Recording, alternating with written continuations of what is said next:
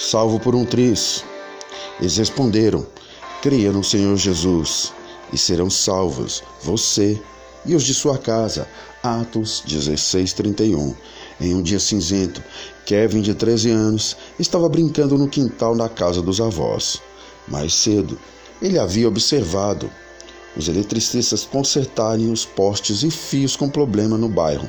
Naquele momento, ao agarrar uma bola, perto de um fio desencapado na grama, ele sentiu um choque agudo de 7.200 volts de eletricidade queimando pelo corpo. A corrente elétrica passou pelo tronco e desceu pelas pernas, dedos dos pés, meias e tênis. Ele ainda recorda como foi olhar para baixo e observar um brilho azulado em volta dos pés antes de cair no chão. Meu filho foi eletrocutado, gritou o pai ao telefone com a atendente do serviço de emergência. Pela gravidade do acidente, o menino deveria estar morto, mas ele estava vivo. E correram com ele para o hospital. Logo depois do acidente, o garoto foi entrevistado por um repórter.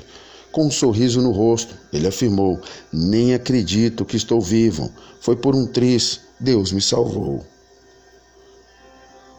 Como Deus tem demonstrado grande amor e misericórdia por você, além de enviar proteção e salvar sua vida física, Ele envia salvação no sentido espiritual.